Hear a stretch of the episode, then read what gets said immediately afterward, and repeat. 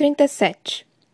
A rainha de Aedeon estava no Recife, com Rowan ao lado, flanqueados pelo pai do general e por Fenris. Rolf e a maioria dos homens tinham chegado ao lado oposto da abertura estreita da baía, ao topo daquele Recife. E do outro lado do canal entre eles, um navio de guerra, um dragão marinho e três serpentes marinhas. Serpentes marinhas adultas. As duas primeiras não haviam crescido completamente. Que merda! Começou a entoar o sentinela ao lado de Aidon na torre de vigia. Que merda! Que merda! Que merda! Como alegara Rolf, as serpentes marinhas iriam ao fim do mundo para matar quem quer que matasse suas crias. Apenas estar no coração do continente poderia salvar uma pessoa. Mas, mesmo assim, os meus aquáticos jamais seriam seguros. Elisandra acabara de matar duas. Parecia que não tinham vindo sozinhas, e pela comemoração dos soldados Valg naquele navio restante, foram uma armadilha. As crias foram a isca. Eram apenas um pouco maiores que Lissandra. Os adultos, os machos, tinham três vezes seu tamanho. Eram mais extensos que o navio de guerra posicionado ali, de onde arqueiros disparavam contra os homens que tentavam nadar para a praia ao longo do canal que se tornara uma armadilha mortal para o dragão marinho verde. O dragão marinho verde, que estava entre as três monstruosas criaturas e a rainha de Aidon, presa nas rochas sem nenhuma brasa de magia restante nas veias. Sua rainha gritava repetidamente para que Lissandra nadasse, que transformasse, que fugisse. Mas Aidon vira a metamorfo matar as duas crias. Na segunda, ela estava lenta. E o general a vira mudar de forma tantas vezes nos últimos meses, a ponto de saber que Lissandra não conseguiria se transformar rápido o suficiente naquele momento. Talvez nem sequer tivesse força suficiente para o fazer. Ela estava presa naquela forma, tão certamente quanto os companheiros estavam presos no Recife. E, se Lissandra tentasse subir para a praia, Adrian sabia que os animais a alcançariam antes que ela começasse a impulsionar o corpo para fora da parte rasa. Mais e mais rápido, aqueles três machos se aproximavam. Lissandra permanecia na abertura da baía, aguentando firme. O coração de Adrian pareceu parar. Ela está morta, sibilou uma das sentinelas. Pelos deuses, está morta. Calha a maldita boca! grunhiu ele, verificando a baía, entrando naquele estado frio calculista que permitia tomar decisões em batalhas, só pesando custos e riscos. Dorian, no entanto, teve a ideia antes do general. Do outro lado da baía, com a mão erguida e tremeluzindo, brilhante como uma estrela, o rapaz sinalizou para Lissandra diversas vezes com seu poder. Venha até mim! Venha até mim! Venha até mim! Parecia gritar o rei. Os três machos sumiram sob as ondas. Lissandra se virou, mergulhando, mas não na direção de Dorian. Alien parou de gritar, e a magia do rapaz se apagou. Aiden apenas observou conforme a sombra da metamorfa disparou na direção dos três animais, encontrando-os frente a frente. As três serpentes marinhas se dispersaram, tão imensas que a garganta de Aiden secou.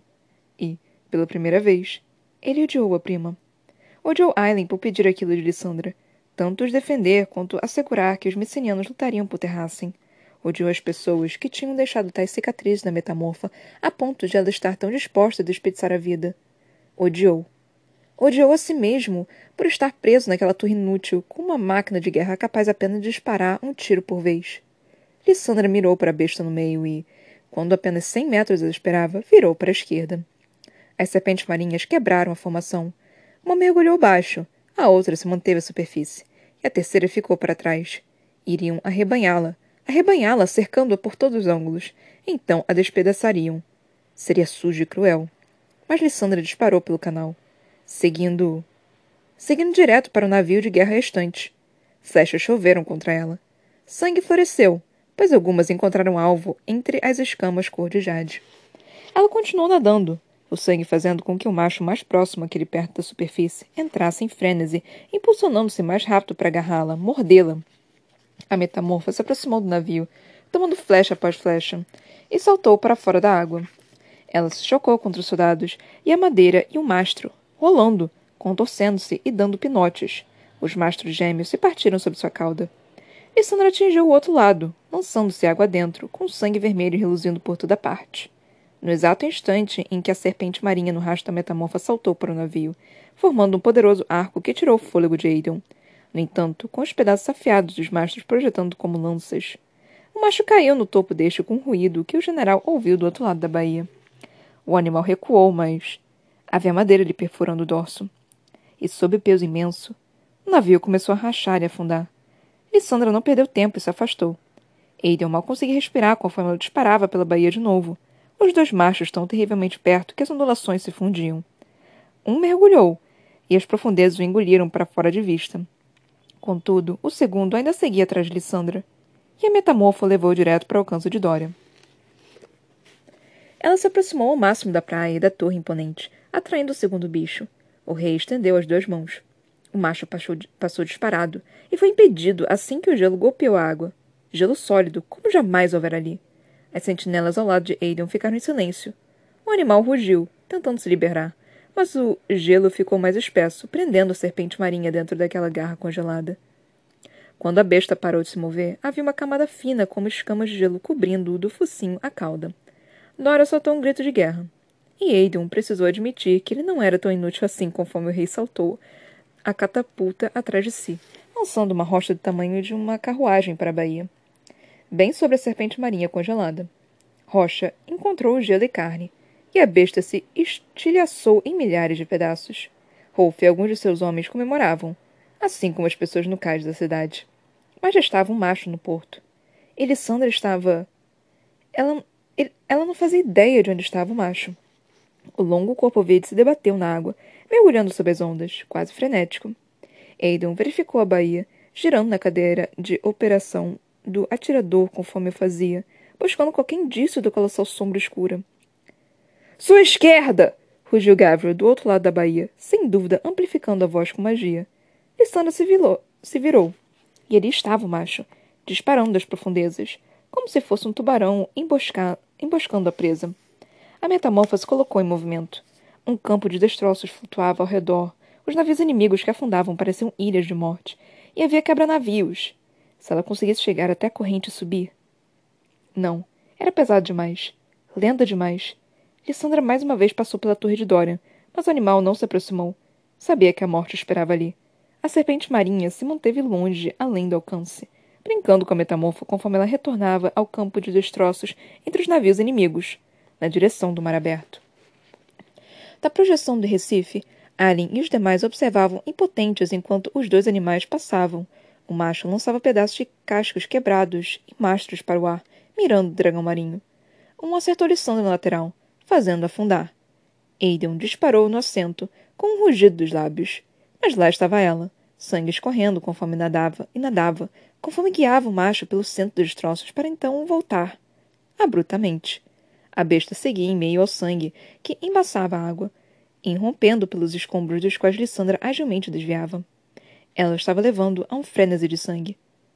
E a metamorfa, que maldita, tinha guiado o animal para os resquícios dos navios inimigos, onde soldados Valgue tentavam se salvar. O macho explodiu em meio a soldados em madeira, como se estes fossem véus de organza saltando pela água, girando em torno de destroços e coral e corpos, com a luz do sol reluzindo nas escamas verdes e no sangue cor de rubi, Lissandra levou o bicho para uma dança da morte.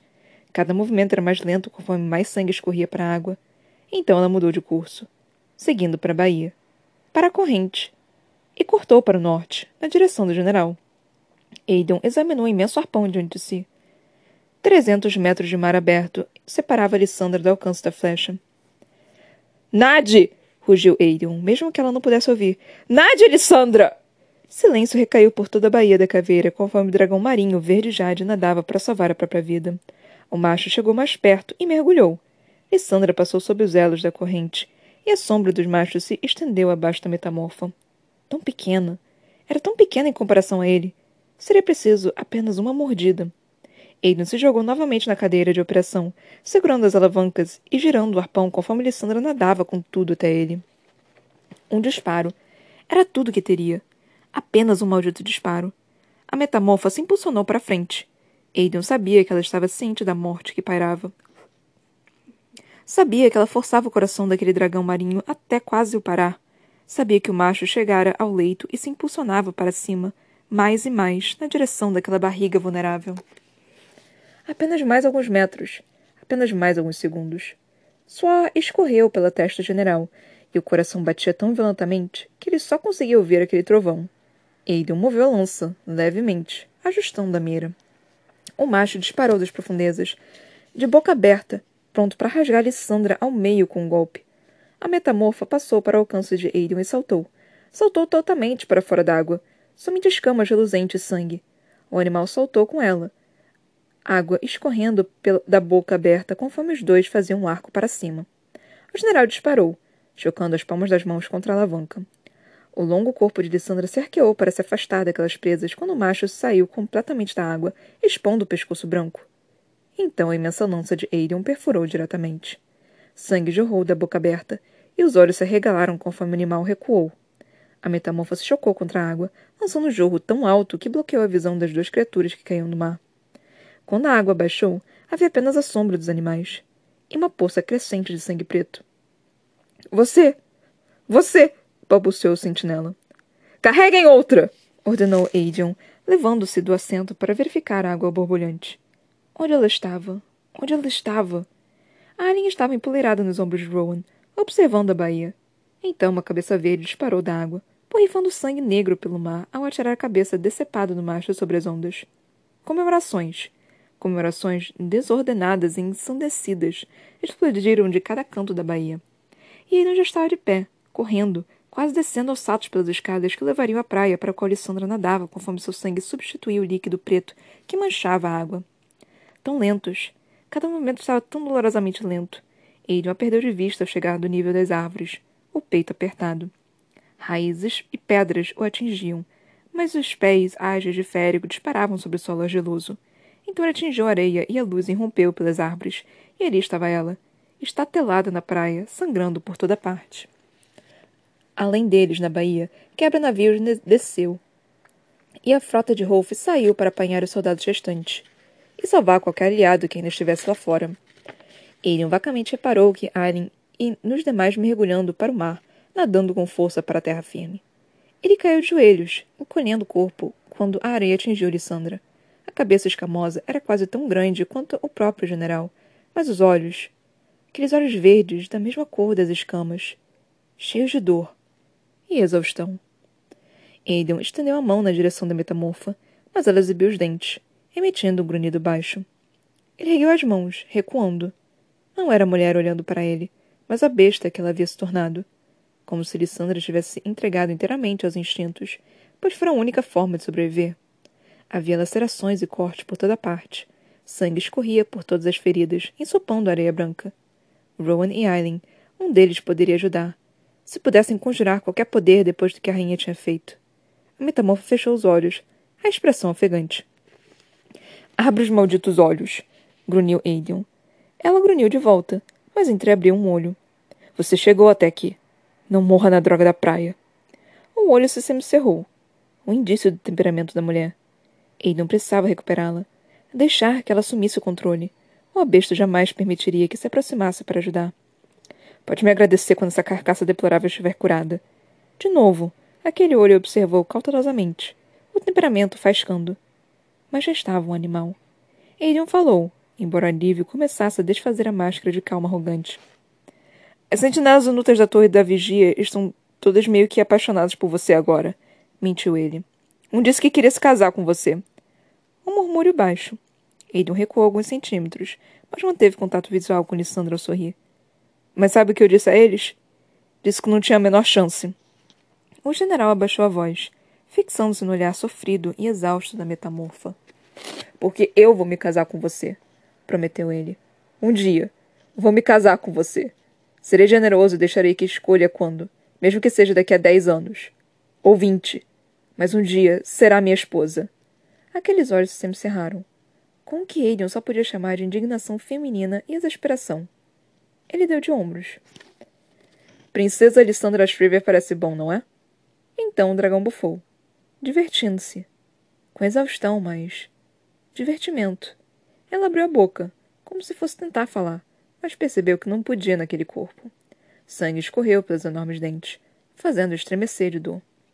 A vegetação estalou, partindo-se, e Alien e Rowan apareceram com o pai de Aedion e Fenris atrás, todos ensopados, coberto de areia e pálido como a morte. A rainha cambaleou até Lissandra, chorando, atirando-se à areia antes que o general pudesse disparar um aviso. Mas a metamorfa apenas estremeceu quando a amiga tocou, repetindo diversas vezes: Me desculpe, Me desculpe. Fenris e Gabriel, que provavelmente tinham salvado a vida de Lissandra com aquele grito amplificado sobre a localização do macho, permaneceram perto do limite das árvores, enquanto Rowan se aproximou, avaliando os ferimentos. Fenris viu o olhar de Aiden, viu a ira de advertência em seu rosto caso qualquer um dos dois se aproximasse, mas mesmo assim falou. Aquele foi um disparo tanto, garoto. O pai de Aiden assentiu em concordância silenciosa. O general os ignorou. Qualquer que fosse o poço de magia que a prima e Ron tinham esvaziado, já estava se enchendo de novo, pois os ferimentos do animal se fechavam, um a um. Devagar. Dolorosamente devagar, mas o sangramento parou. Ela perdeu muito sangue, observou Rowan para nenhum deles especificamente. Mesmo. Nunca vi nada assim na vida, murmurou Fenris. Nenhum deles vira. Alien tremia, com a mão na magia, o rosto tão pálido e malicento que qualquer palavra ríspida que Aiden reservara para ela era desnecessária. A rainha sabia o custo. Levara tanto tempo para confiar em qualquer um deles para fazer qualquer coisa. Se gritasse com ela, mesmo que ainda quisesse.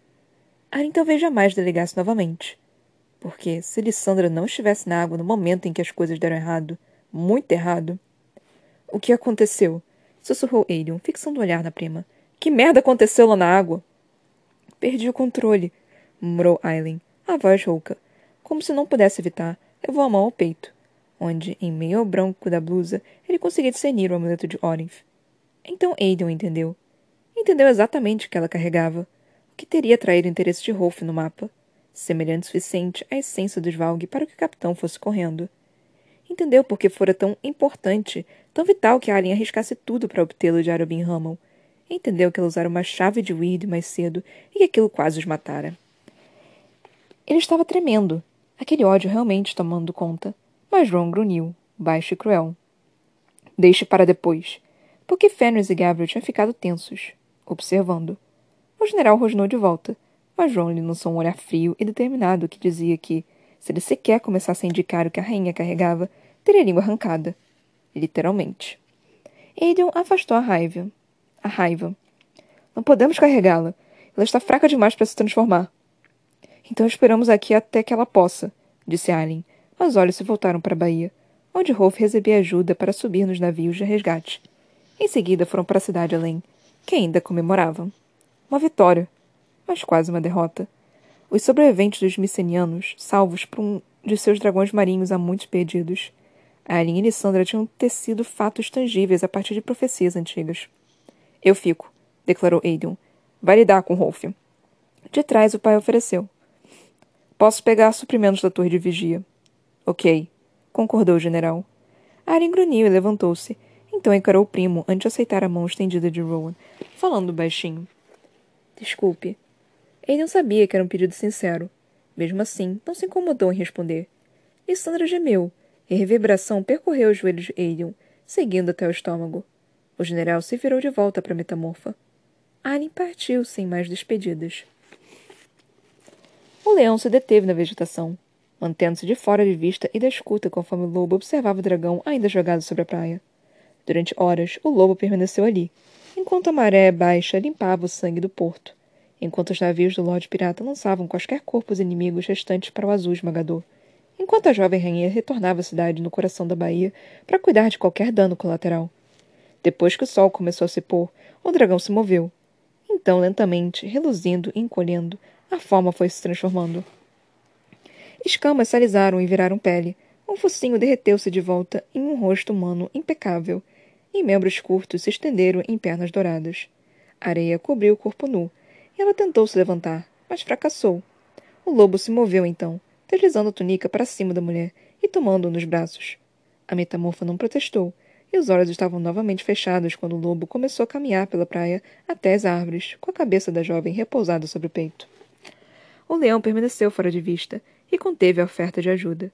Conteve as palavras que precisava dizer ao lobo, o qual batera uma serpente marinha com uma flecha. Tinha apenas vinte e quatro anos e já era um mito sussurrado com acampamentos. Os eventos daquele dia, sem dúvida, seriam contados em volta de fogueiras, em terras onde nem mesmo o leão caminhara durante todos seus séculos. O leão observou o lobo sumir nas árvores, seguindo para a cidade no fim da, da estrada arenosa, com a metamorfa inconsciente nos braços. E o leão se perguntou se algum dia seria mencionado naquelas histórias sussurradas. se o filho permitiria que o mundo soubesse quem o havia gerado, ou se sequer se importaria. 38. A reunião com Rolf, logo após o porto estar novamente em segurança, tinha sido rápida, honesta. E Anne sabia que, se não desse fora daquela cidade por uma ou duas horas, poderia muito bem explodir de novo. Toda chave tem um fecho, dissera Dina, um pequeno lembrete da Ordem de Brandon, usando a voz dela. E a chamara por aquele título, aquele título que atingira alguma nota de terror e compreensão em Aileen, tão profundamente que ela ainda tentava entender o que significava. A rainha que foi prometida. Ela disparara para um trecho de praia do lado mais afastado da ilha, correndo até lá, pois precisava levar o sangue a rugir, precisava silenciar os pensamentos na cabeça. Os passos de Rowan às suas costas foram silenciosos como a morte. Apenas os dois tinham ido à reunião com Rolf. Ensanguentado, ensopado, Lord Pirato encontraram no salão principal da estalagem, cujo nome tinha se tornado um lembrete permanente do navio que Aileen destruíra. Que droga foi aquela que aconteceu? Perguntara o capitão. E estivera tão cansada, tão irritada e cheia de desgosto e desespero que tinha sido quase impossível estampar a arrogância. Quando se é abençoada por mala, às vezes o autocontrole pode ser perdido. Perdido? Não sei sobre o que vocês idiotas falavam lá embaixo, mas de onde eu estava, parecia que você tinha perdido a maldita cabeça e estava prestes a disparar contra a minha cidade. Ron, recostado à beira de uma mesa próxima, tinha explicado. Magia é algo vivo. Quando uma pessoa está imersa nela tão profundamente, lembrar-se de si mesma, de seu propósito, é um esforço. Que minha rainha tenha conseguido fazê-lo antes que fosse tarde demais é uma proeza. Rolf não ficara impressionado. Para mim, parecia que era uma garotinha brincando com um poder grande demais para que o controlasse. E apenas o príncipe se colocando no caminho fez você decidir não massacrar meu povo inocente. Aileen fechara os olhos por um segundo. E a imagem de Ron saltando diante daquele punho de fogo lunar lampejara. Ao abri-los, deixara a hesitante determinação se dissipar para dar lugar a algo gélido e severo. Para mim, retrucara ela, parecia que o Lorde dos Piratas da Baía da Caveira e o herdeiro, há muito perdido dos micenianos, tinha acabado de se aliar com uma jovem rainha tão poderosa que ela poderia dizimar cidades se desejasse. Para mim, parecia que se tornara intocável com essa aliança, e qualquer tolo que procurasse lhe fazer mal precisaria lidar comigo. Então sugiro que resgate o que puder de seu precioso navio, faça luto pela dúzia de homens por cuja perda assumo responsabilidade total e cujas famílias compensarei adequadamente. E cale a maldita boca. Arin tinha se virado na direção da porta, com exaustão e ódio tomando conta de seus ossos. Então Rolf dissera atrás dela. Quer saber qual foi o custo deste mapa? Ela havia parado, e Ron olhara de um para o outro com expressão indecifrável. Aren dera um sorriso sarcástico por cima do ombro. Sua alma? Rolf tinha soltado uma gargalhada rouca. Sim, de certa forma.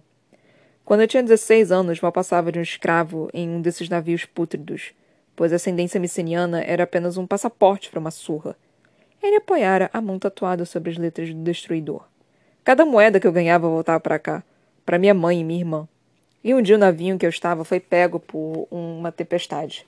O capitão era um desgraçado teimoso que se recusou a procurar um porto seguro, então o navio foi destruído. A maior parte da tripulação se afogou. Fiquei à deriva por um dia, indo para uma ilha no limite do arquipélago e, quando acordei, dei de cara com um homem me encarando. Perguntei se estava morto, e ele riu e perguntou o que eu queria para mim. Estava tão delirante que respondi que queria ser capitão, que queria ser o Lorde dos Piratas da Baía da Caveira e fazer com que tolos arrogantes como aquele capitão que matara meus amigos se curvassem diante de mim. Achei que estivesse sonhando quando ele explicou que, se me concedesse as habilidades para fazer aquilo, haveria um preço. O que eu mais valorizava no mundo seria dele. Eu disse que pagaria, o que quer que fosse. Não tinha posses, nenhuma riqueza, nenhum mesmo. Algumas moedas não seriam nada. O homem sorriu, então desapareceu em maresia. Acordei com a tatuagem nas mãos. Arya tinha esperado pela continuação. Rolf gesticulara com os ombros. Voltei para cá, encontrando navios aliados com o mapa que o estranho tatuara. Um presente um deus, foi o que pensei. E somente ao ver os lençóis pretos sobre as janelas de meu chalé que comecei a me preocupar. E somente eu descobri que minha mãe e minha irmã tinham usado pouco dinheiro para contratar um esquife para me procurar. E que esse esquife havia retornado ao porto, mas elas não. Percebi qual fora o preço. Foi isso que o mar reivindicou. O que ele reivindicou e me deixou desalmado o suficiente para que eu me entregasse a esta cidade, a este arquipélago. Os olhos verdes de Rolf eram tão impiedosos quanto o deus do mar que o presenteara e condenara. Foi esse o preço por meu poder. Qual será o seu, Aileen Galafinhos? Ela não tinha respondido. Apenas saíra disparada, embora a voz de Dina tivesse ecoado em sua mente. A rainha que foi prometida. Então, de pé ao lado da jovem naquela praia vazia, monitorando a extensão brilhante do mar conforme o resquício do sol desapareciam, Rowan perguntou. Usou a chave conscientemente. Nenhum indício de julgamento, de condenação. Apenas curiosidade. E preocupação. Não, não sei o que houve, respondeu Aileen, com a voz rouca. Em um minuto éramos nós dois. Então ela veio. A jovem estregou o peito, evitando o toque da corrente dourada contra ele. A garganta se apertou quando ela olhou para aquele ponto no peito de Rowan, bem entre músculos peitorais, para onde seu punho apontara primeiro. Como pôde? sussurrou Aileen, com um tremor percorrendo o corpo. Como pôde se colocar na minha frente daquele jeito? O guerreiro deu um passo mais para perto, mas não muito. O quebrar das ondas e o canto das gaivotas que iam para casa ao fim do dia preencheram o espaço entre os dois. Se tivesse destruído a cidade, isso teria destruído você e qualquer esperança de uma aliança. As mãos da jovem começaram a tremer. Então os braços, o peito, os joelhos. Chamas e cinzas cobriam a língua de Aileen. Se eu tivesse matado, sibilou ela, mas engasgou nas palavras, incapaz de terminar aquele pensamento, aquela ideia. Com a garganta queimando, Aileen fechou os olhos com força. Chamas quentes ondularam ao redor. Achei que tivesse encontrado o fundo de meu poder, admitiu a jovem, já transbordando magia muito rápido, pouquíssimo depois de ter se esgotado. Achei que o tinha encontrado em Wendling fosse o fundo. Não fazia ideia de que tudo era apenas uma anticâmara. Aileen ergueu as mãos, abrindo os olhos e vendo os dedos envoltos em chamas. Escuridão se espalhava pelo mundo, em meu véu dourado, azul e vermelho, ela olhou para o príncipe férico. A rainha ergueu as mãos incandescentes, impotentemente entre os dois. Ela me roubou! Ela me tomou! E pude senti-la. Pude sentir sua consciência. Era como se fosse uma aranha, esperando uma teia durante décadas, sabendo que um dia eu seria forte e burro bastante para usar minha magia e a chave juntas. Poderia muito bem ter soado um alarme para chamá-la. O fogo de Aileen queimou mais forte, mais brilhante, ela deixou que se acumulasse e subisse e tremeluzisse. Um sorriso irônico e amargo. Parece que ela quer que tornemos a busca desse fecho uma prioridade, se você recebeu a mensagem duas vezes, disse Rowan. De fato. Não basta guerrear em Erwan e Maeve e fazer as vontades de Brannon e Helena? Agora preciso enfrentar os deuses bufando em meu pescoço por causa disso também? Talvez tenha sido um aviso. Talvez Dina desejasse mostrar como um deus não tão amigável poderia usá-la se não tomar cuidado. Ela gostou de cada maldito segundo daquilo. Queria ver o que meu poder poderia fazer. O que ela poderia fazer com meu corpo, com a chave. As chamas queimaram mais forte, destruindo as roupas de Aileen até que se tornassem cinzas, até que ela estivesse nua, fechando apenas o próprio fogo. E do que me chamou? A rainha que foi prometida? Prometida quando? Para quem? Para fazer o quê? Nunca ouvi essa frase na vida, nem mesmo antes de terrassem cair. Vamos descobrir. E foi tudo o que ele disse. Como pode estar tão bem com isso? Braços dispararam de Aileen como um chama de vagalumes. A boca de Ron se contraiu. Confie em mim, Aileen. Não estou nada bem com a ideia de que você pode ser usada para aqueles desgraçados imortais. Não estou nada bem com a ideia de que poderia ser tomada de mim daquela forma. Se eu pudesse, caçaria Dina e a faria pagar por isso. Ela é a deusa da caça. Você pode acabar em desvantagem. As chamas se apaziguaram um pouco. Um meio sorriso. É um imortal arrogante, está fadada a cometer um erro. E além disso, um gesto de ombros. Tem irmã ao meu lado. Ron inclinou a cabeça, observando o fogo de Alien. Seu rosto. Talvez por isso Mala tenha surgido para mim naquela manhã. Por isso tenha me dado sua bênção. Porque é o único arrogante e louco suficiente para caçar uma deusa? O guerreiro tirou as botas, atirando-as na areia seca atrás de si. Porque sou o único arrogante e louco bastante para pedir a mala, portadora do fogo, que me deixe ficar com a mulher que amo. As chamas de Alien assumiram um dourado puro diante das palavras. Daquela palavra. Então ela disse: Talvez seja apenas o único arrogante louco suficiente para me amar. Aquela máscara indecifrável se partiu. Essa nova dimensão de seu poder, Aileen, não muda nada. O que Dina fez não muda nada. Ainda é jovem. Seu poder ainda está crescendo. E se esse novo poço de poder nos der a mínima vantagem contra Erwan, então agradeça a maldita escuridão por ele. Mas você e eu aprenderemos a lidar com seu poder juntos. Não enfrentará isso sozinha. Não pode decidir que não merece ser amada porque tem poderes que podem salvar e destruir. Se começar a se ressentir desse poder. Ron sacudiu a cabeça. Não acho que venceremos a guerra se seguir por esse caminho. A jovem caminhou para as ondas que batiam e afundou até o joelho na praia, fazendo vapor subir em torno de si em grandes nuvens de fumaça.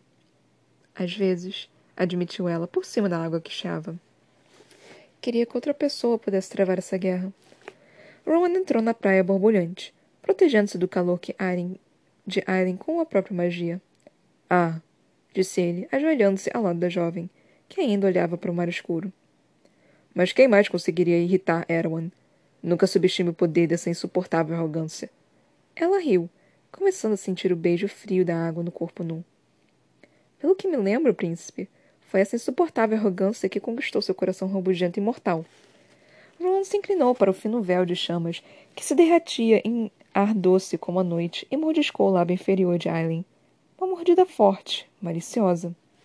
Aí está meu coração de fogo. Ela permitiu que o guerreiro a inclinasse na água e na areia para encará-lo por completo. Deixou que deslizasse a boca por seu maxilar, pela curva da maçã do rosto, pela ponta da orelha férica. Isto. Falou Rowan mordiscando o lóbulo da orelha de Aileen. Está me tentando há meses. A língua percorreu a ponta delicada e as costas jovens se arquearam. As mãos fortes dos quadris de Aileen se apertaram.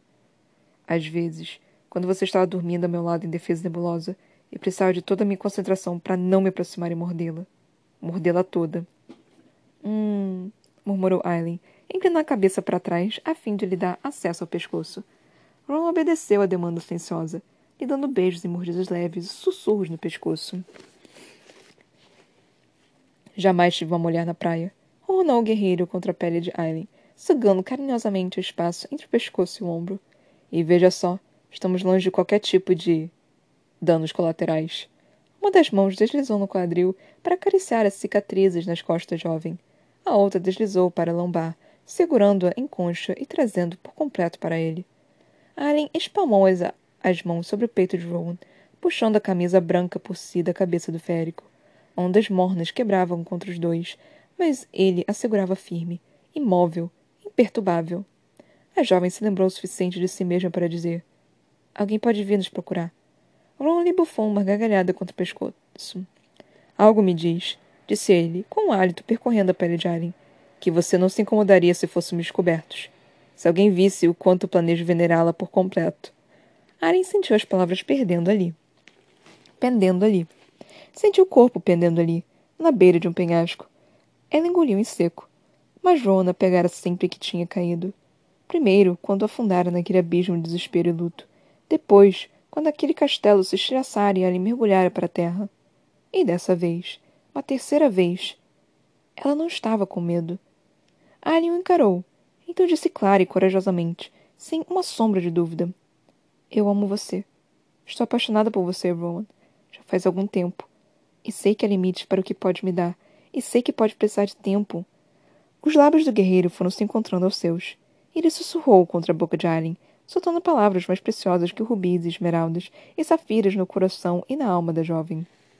Eu amo você. Não há limite para o que posso dar. Não preciso de tempo. Mesmo quando este mundo for um sussurro da terra esquecida em meio a estrelas, amarei você. Ari não sabia quando tinha começado a chorar, quando o corpo começara a tremer com a força daquilo. Jamais dissera tais palavras. Para ninguém. Nunca se permitira ser tão vulnerável. Nunca sentira aquela coisa incandescente e infinita que a consumia tanto que ela poderia morrer com aquela força. Ron se afastou, limpando suas lágrimas com os polegares, uma após a outra, e falou, baixinho, quase inaudível sobre o quebrar das ondas em volta dos dois. Coração de fogo. Ela fungou para segurar as lágrimas. Buzardo. O gueiro rugiu uma gargalhada, e Aren permitiu que ele a deitasse na areia com o carinho próximo da reverência. O peito escultural se inflou levemente quando ele percorreu o corpo nu de Allen com os olhos. Você é tão linda. Ela sabia que ele não falava só da pele, das curvas e dos ossos, mas sorriu mesmo assim. Eu sei, respondeu Allen. erguendo os braços acima da cabeça e apoiando o amuleto de Orinth em uma parte segura na alta da praia. Os dedos se enterraram na areia fofa, então a jovem arqueou as costas lentamente. Ron acompanhou cada movimento, aquela lampejo de músculo e pele. Quando o olhar se deteve nos seios de Aren, reluzente devido à água do mar, a expressão se tornou faminta. Em seguida, o olhar desceu, indo mais baixo, parando no alto das coxas enquanto os olhos brilhavam. Então Aileen perguntou: Vai ficar aí babando a noite toda? A boca de Ron se abriu levemente, a expressão breve, indicando com o corpo precisamente onde aquilo terminaria. Um vento fantasma sibilou pelas palmeiras, sussurrou sobre a areia. A magia de Aileen formigou quando sentiu, mais que viu, o escudo de Ron se posicionar em volta de ambos. Ela também lançou seu poder acima do escudo, batendo e tocando defesa com faíscas de chamas. Os caninos de Ron reluziram, Nada vai ultrapassar este escudo. E nada vai me ferir também. Algum aperto no peito de Alien se aliviou. É tão diferente assim? Como com alguém como eu? Não sei. Admitiu o guerreiro. De novo, os olhos percorreram o corpo de Alien, como se conseguisse ver através da pele, até o coração incandescente por baixo. Nunca estive com uma igual. Nunca permiti me libertar dessa forma. Cada gota de poder que Alien jogava contra ele era devolvida ela se apoiou sobre os cotovelos, levando à boca a nova cicatriz no ombro do férico. O ferimento era pequeno e irregular, da largura da cabeça de uma flecha. Alien o beijou uma vez. Duas. O corpo de Rowan estava tão tenso sobre a dela que Alien achou que os músculos iriam se partir. Mas as mãos dele suavemente percorreram suas costas, acrescendo as cicatrizes e as tatuagens que ele fizera. As ondas faziam cócegas e afagavam, e o guerreiro fez menção de parar sobre Aileen, mas ela levou a mão ao peito dele, segurando-o. A jovem sorriu contra a boca de Rowan. Se somos iguais, então não entendo por que você ainda, não está, você ainda está vestido. Sem lhe dar a chance de explicar, ela percorreu a língua sobre a linha dos lábios do férico, enquanto abria com os dedos a fivela do cinto da espada desgastado. Aileen não tinha certeza se Ron estava respirando. E apenas para ver o que ele faria, a jovem apalpou por cima da calça. O férico soltou um xingamento.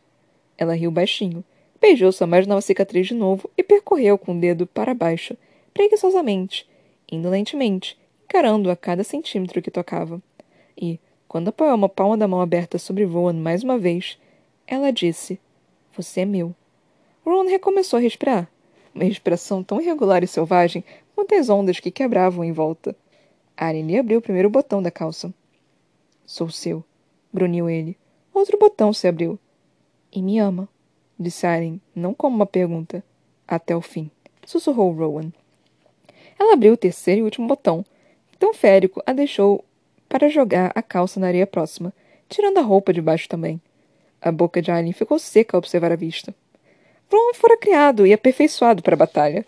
Portanto, cada centímetro pertencia a um guerreiro de puro sangue. Era a coisa mais linda que Aileen já vira. Dela. Ron era dela e. Você é minha sussurrou ele. E ele sentiu a reivindicação nos ossos da alma. Sou sua, respondeu ela. E me ama. Havia tanta esperança e alegria silenciosa nos olhos do férico, por baixo de toda aquela selvageria. Até o fim. Por tempo demais. Por tempo demais ele estivera sozinho e errante. Não mais. Ron beijou de novo. Devagar. Com carinho. Uma das mãos deslizou para a parte lisa no torso de Alien, enquanto ele baixava o corpo sobre ela, os lábios saneando contra os dela. A jovem arquejou um pouco ao toque.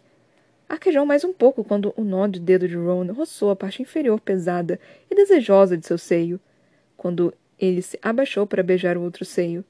Os dentes lhe roçaram o mamilo, e Ellen fechou os olhos devagar, deixando escapulir um gemido. Pelos deuses!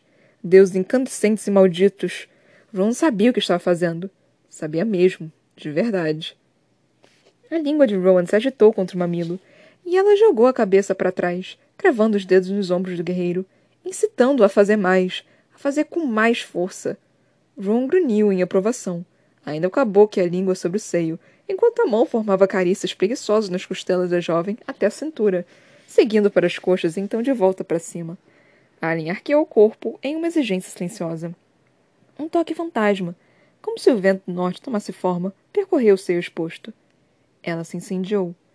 Ron deu uma risada sombria diante dos tons vermelhos, dourados e azuis que romperam em volta dos dois, ateando fogo às palmeiras que se erguiam no limite da praia conforme as ondas quebravam atrás deles. Alien poderia ter entrado em pânico, poderia ter morrido de vergonha caso o príncipe férico não tivesse levado a boca sua, caso aquelas mãos fantasmas de vento beijando pelo gelo não tivessem continuado sobre seus seios, caso a mão do próprio guerreiro não tivesse erguido com a carícia mais e mais perto de onde Alien precisava.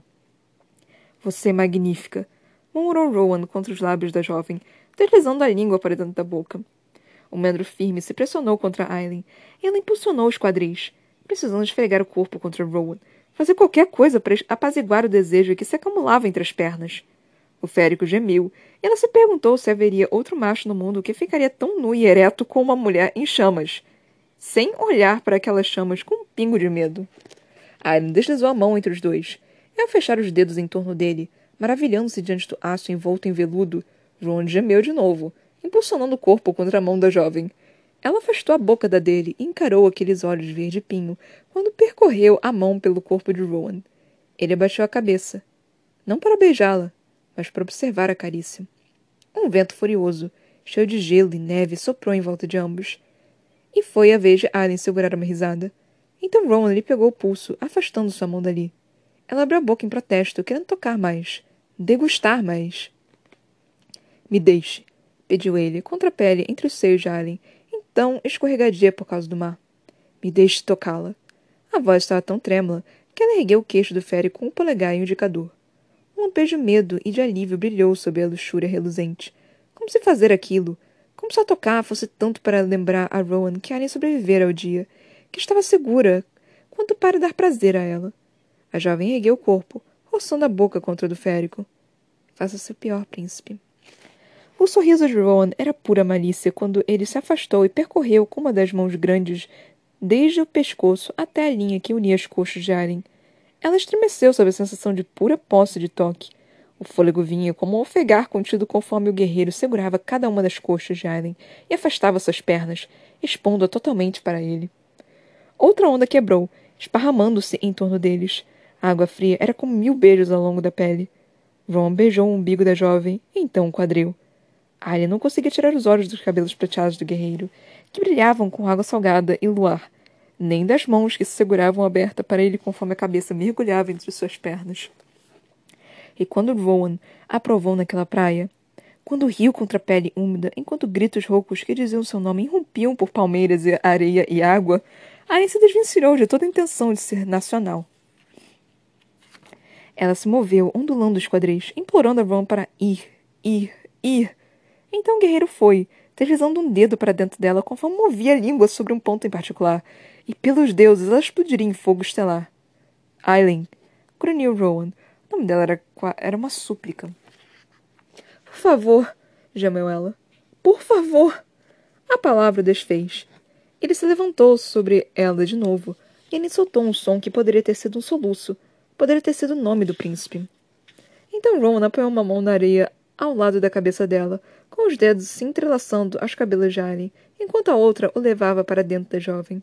Ao primeiro toque, ela se esqueceu do próprio nome, e conforme ele deslizou com impulsos carinhosos e rítmicos, preenchendo centímetro a centímetro, Alien se esqueceu de que era rainha e tinha um corpo próprio e um reino e um mundo de que cuidar. Quando Férico se posicionou profundamente nela, trêmulo ao se conter para que Alien se ajustasse, ela ergueu as mãos incandescentes até o rosto férico, com vento e gelo rodopiando e rugindo em volta dos dois, dançando sobre as ondas com laços de chamas. Não havia palavras nos olhos de Rowan, e não havia nos dela também. Palavras não faziam justiça àquilo. Em língua alguma, em mundo algum. Ron se inclinou para a frente, reivindicando a boca de Alien conforme começava a se mover, e os dois se libertaram completamente. Talvez ela estivesse chorando, ou talvez fossem as lágrimas dele no rosto dela, tornando-se vapor em meio às chamas. Alien arrastou as mãos pelas costas poderosas e musculosas sobre cicatrizes de batalhas e terrores há muito passados. E, conforme os impulsos se tornaram mais profundos, ela entorrou os dedos, arrastando as unhas pelas costas de Rowan, reivindicando, marcando. Os quadris dele se chocaram contra ela diante do sangue tirado, e ela arqueou o corpo, expondo o pescoço para ele. Para ele. Apenas ele.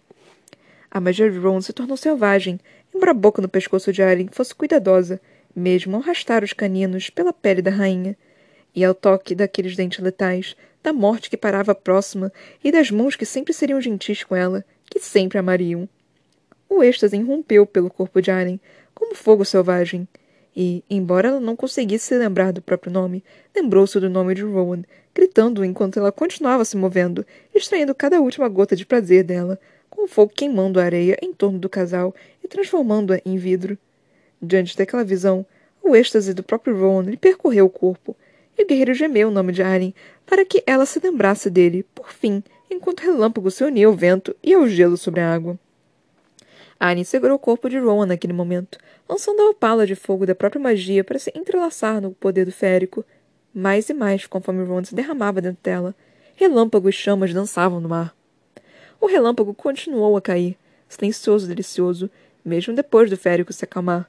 Os sonhos do mundo retornaram como uma torrente, a expressão dele estava tão irregular quanto o chiado das ondas que quebravam enquanto Rowan dava beijos preguiçosos na têmpora, no nariz e na boca de Aileen. Ela afastou os olhos da beleza da magia dos dois, da beleza de ambos, e encontrou no rosto de Rowan a maior beleza de todas. A jovem tremia, assim como ele, que ainda permanecia em Aileen. Rowan enterrou o rosto na curva entre o pescoço e o ombro da jovem, aquecendo a pele com a expressão irregular. Eu nunca. Ele tentou falar com a voz mas a voz estava rouca. Não sabia que podia ser. Annie percorreu as costas cobertas de cicatrizes com os dedos, de novo e de novo. Eu sei, sussurrou ela. Eu sei. Allen já queria mais. Já estava calculando quanto tempo precisaria esperar. Certa vez você me disse que não se deve morder as mulheres de outros homens. Ron enrijeceu um, um pouco o corpo, mas Allen continuou, tímida. Isso quer dizer que morde a própria fêmea, então? Compreensão lampejou naqueles olhos verdes quando ela ergueu a cabeça do pescoço de Allen para estudar o local em que aqueles caninos estava, certa vez a perfuraram. Foi a primeira vez que realmente perdi o controle perto de você, sabia? Queria tirar você de um penhasco, mas a mordi antes que eu soubesse o que estava fazendo. Acho que meu corpo sabia, minha magia sabia. E seu gosto. Ron deu um suspiro entrecortado. Era tão bom. Odiei você por isso. Não conseguia parar de pensar nele. Acordava à noite com aquele gosto na língua. Acordava pensando em sua boca suja e linda. Ele traçou os lábios de Alien com o polegar. Nem queria saber as coisas depravadas que pensei a respeito dessa boca. Hum, igualmente, mas não respondeu minha pergunta, disse Aileen, conforme contorcia os dedos dos pés na areia úmida e na água morna. Sim, confirmou Rowan diretamente. Alguns machos gostam de fazer isso. Para marcar território, por prazer. Fêmeas mordem machos? Ele começou a se enrijecer de novo Aileen quando a pergunta parou no ar. Pelos deuses. Amantes féricos. Todos deviam ter a bendita sorte de ter um. Ron indagou rouco. Quer me morder? Aileen olhou para o pescoço dele, para aquele corpo glorioso e para o rosto que certa vez odiara tão ferozmente. E se perguntou se seria possível amar tanto alguém a ponto de morrer disso. Se seria possível amar alguém tanto a ponto do tempo e da distância e da morte não terem importância. Tem de ficar no pescoço? Os olhos de Ron se incendiaram e um pulso de resposta bastou. Eles se moveram juntos, ondulando com o mar adiante, e, quando o guerreiro rugiu o nome dela de novo contra o negro salpicado de estrelas, Arya esperou que os próprios deuses tivessem ouvido e soubessem que seus dias estavam contados.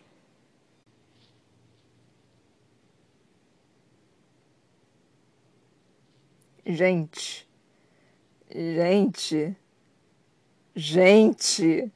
Quando eu pedi a Vucu Vucu, eu não esperava que fosse nesse nível, não, gente. Gente, eu, tive, eu tava com os meus olhinhos arregalados, assim, tipo, o negócio tá, começou, escalou de uma forma assim que eu fiquei, epa, epa, rapaz. Começou a vir começou a putaria real, e eu só tava tipo, ah, gente, eu lendo isso daqui em voz alta, tipo, que, que, que Marcelinho Contos Eróticos é esse? Que, que coisa é essa? Que, que, que que eu não esperava para essa putaria toda, não. Eu esperava, eu esperava uma coisinha, tipo, um pouquinho de inscrição, só um pouquinhozinho só, não nada de mais, não. Mas, mas, nesse, mas nessa, nessa baixaria toda, não foi tanta baixaria assim, não, né, gente? Foi até que bem. Foi bem elegante foi bem sutil, foi bem gostosinho de ler. Tipo, gostosinho de ler foram três páginas só de Vucu Vucu. Você tá tipo, a gente vai acabar esse negócio não, rapaz. E, tipo, fazendo, né? Tipo, não, eu toquei, epa, não, porque eu vendo a beleza dele, todo mundo, Epa! Não, porque ele era um, um guerreiro reférico que, que, tipo, o esplendor do corpo dele é um epa! Que isso, rapaz? Que isso? Tipo, gente do céu, que, que isso, gente? E, tipo, e eu, eu não sabendo onde é que eu enterrava a minha cara, porque eu tava lendo isso, tipo, e eu tava, tipo, ao mesmo tempo que eu tava, tipo, caralho, que coisa boa, eu tava, tipo, caralho, tu isso em voz alta, mano. Então eu tava meio que, meio que desconcertada, sabe? Tipo, eles falando isso, eles conversando, eu tava, tipo, oh, puta que me pariu, isso em voz alta, as pessoas vão me ver falando sobre isso, tá, tipo... Uma coisa é você ler e depois você conversar sobre, outra coisa é você tá lendo em voz alta pra todo mundo ouvir, eu tô, tipo, ué, Epa, rapaz do céu. Eu tava me abanando aqui enquanto eu lia, tipo, epa, caralho, mas que isso, meu rapaz? Eu tava literalmente me abanando aqui, tipo, mas gente, que baixaria. Tava, tava demais, adorei, quero mais. Mano, e, e é, eu vou falar que eu ganhei aposta, entre aspas, né? Porque, tipo, a Aileen não perdeu o, a virgindade dela. Eu não lembro se vocês se, se lembram que eu falei isso. Eu achei que a Aileen ia perder a virgindade dela no, no livro 6. Eu acho que foi o livro 6 que eu falei. E ela acabou perdendo no livro 3, né? Aí, só que, tipo. É, é, eu, eu acho que essa baixaria. Eu, eu acho que essa cena aqui foi tão tão assim, tão explícita, né? Tão, tão, tão boa, que eu acho que esse daqui conta um pouquinho como. Eu acho que esse daqui, acho que é, que, é, que tipo, a minha aposta tá, tem relevância nesse livro aqui. Tipo, se fosse, se fosse uma baixaria, como tivesse no livro 3, porque assim, foi uma baixaria, foi uma baixaria, tipo, é, é, é, eles ficaram, assim, teve uma coisa assim, não, porque o corpo dela é bonito, que não sei o quê. Não teve, não tem essa descrição toda, não tem, tipo, um capítulo quase que inteiro de, deles fazendo, né? Não, não tem, não tem essa baixaria baixaria tudo aqui. Não, te, não teve essas implicâncias desses. Essa, esse erotismo todo contido na, na, na, na história. Então, assim, eu tô. tô, tô então, Sarah J. Só danadinha, só danadinha. Adorei, quero mais, quero muito mais. Pode, pode continuar, pode continuar muito, inclusive, quero. É, falam que o, a saga Kutar, né, tem muito mais baixaria. Então eu tô, tô doida pra ler esse livro agora, porque, tipo, é, eu, eu, eu tô realmente curiosa. Eu tô com pouco tempo, eu não sabia que o capítulo ia ser tão grande assim, mas eu, eu separei bonitinho, né? Então eu, tinha, eu tive que ler esse negócio, então não tinha muito o que fazer, mas eu tô com pouco tempo. Mas eu quero falar mais de baixaria! Enfim. Mas eu tenho que falar sobre o resto também, né? A questão do, do capítulo 37, né? É, da... Foi um capítulo basicamente do Aidon, né? Falando, é, do Aidon narrando o que estava acontecendo, ele vendo a parte da, da Alessandra, né, fugindo e batalhando, e ele desesperado, e eu sou desesperada junto com ele, tipo, não, não, pelo amor de Deus, a Alessandra não pode morrer, não, não pode morrer, não, não morre, pelo amor de Deus. Eu tava desesperada, que eu achava que ela ia morrer. Eu jurava que ela ia morrer. A Sarah J. Maas não é boa, não. Sarah J. Maas pode matar também. Sarah J. Maas mata. Então tava, tava, tava, tava um cadinho desesperada. Lendo o capítulo 37, tava um cadinho só desesperada. Tava tipo, puta que pariu, ela vai morrer. Ela vai morrer.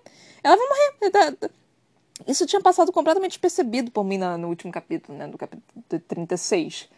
Dela ter fugido e tudo mais. Eu pensei, ah, tudo bem, tranquilo. Só que eu esqueço que esse livro, tipo, tudo pode acontecer, né? Eu esqueço que esses personagens podem morrer. Então eu tô tipo, puta que me pariu. Mas enfim.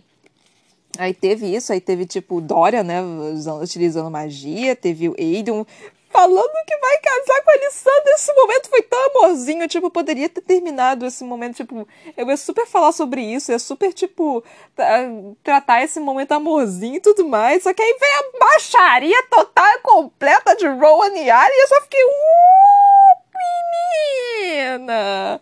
Então, tipo, eu não consigo nem tratar direito esse, esse negocinho fofinho, bonitinho que aconteceu entre o Aiden e a Alessandra, porque, porra, foi completamente ofuscado pela, pela, pelo, pelo Vucu Vucu da Aileen e do Rowan, mano. Ah, meu Deus do céu. É tipo. Eu fiquei um pouquinho desesperada também. E, não, e tipo, o, o Rolf também, né, contando o que, que aconteceu. Eu achei engraçado, porque ele contando a história, falando, não, é, perdi minha alma. Ele falou, ah, mas pedindo a coisa mais importante para mim, né? Aí ele falou. Aí assim que ele disse isso, falou, ah, foi a mãe e irmã. A mãe e irmã foi embora. Eu nem sabia que ele tinha, né, mãe e irmã. Só que ele falou antes, aí eu falei, ah, ele perdeu a mãe e irmã. Então eu já sabia automaticamente que ia ser isso. Então, é, já sabia isso automaticamente. Tipo, quando você fala, ah, não tenho nada, hum, e a pessoa pede algo mais preciso para você, é, sempre vai ser um membro da família. Geralmente é um membro da família. Então, isso é clássico. Isso já tá virando até um pouquinho de um clichê, mas como eu já disse aqui várias vezes, clichê é bom por um motivo. é... Aí tivemos tudo isso. Aí nós tivemos aqui, começou, né, a partezinha do, do bonitinho, que eu achava que ia ser tudo bonitinho, né, da Alien meio que desesperada, e aí ela, ela, perguntando, né, tipo, ah, é, como que você não tá com medo, essas coisas assim, e aí, e do nada, e, e o Rowan tirando as botas, eu, ah, meu Deus do céu, quando ele tirou as botas eu fiquei, opa, vai começar o negócio aqui. E aí, tipo, começou, né? Eu amo você, estou apaixonada por você, Ron. Cadê? Não era assim, não. Cadê a parte do Rowan falando? Uh, tá, foda-se.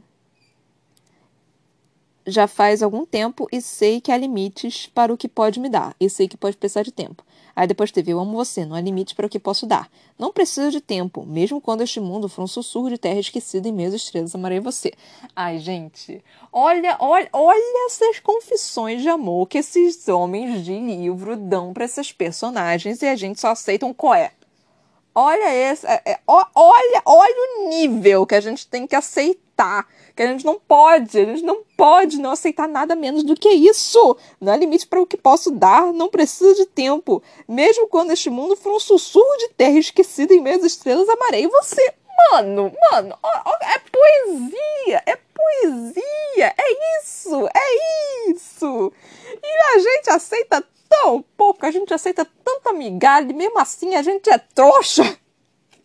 Mesmo assim, a gente, a, a, a gente vê essas, esses romances lindos e maravilhosos que acontecem nessas porra desses livros e séries e novelas e tudo mais. E mesmo assim a gente aceita migalha. Impressionante! Ah, pelo menos eu faço isso, né? Eu sou trouxa pra caralho. Mas enfim. Aí já começou, né? Ah, já começou. Aí começou a baixaria toda, começou tipo começou o você é meu, isso aqui, isso aqui pode até dar um pouquinho de problema. Que, tipo, esse negócio de você é meu, pra mim não tem problema nenhum. Eu adoro essa frase. Tipo, você dita assim, tipo, no momento, no calor do momento, você fala você é meu, eu sou seu, não sei o quê. Adoro isso. Tipo, é porque tem algumas coisas de tipo de posse, né? Tipo, ah, a mulher não é posse, a mulher não é posse, somos seres humanos, não sei o quê. Então, tipo, pode dar um pequeno problema. Eu sei que tem algumas pessoas que não gostam disso. Mano, na hora que, que tá lá no negócio, no, no trequinho, você, pode me chamar de lagartixa, me tacar na parede, fazer o que você quiser, meu filho. Então, assim, eu adoro quando faz esse tipo de coisa.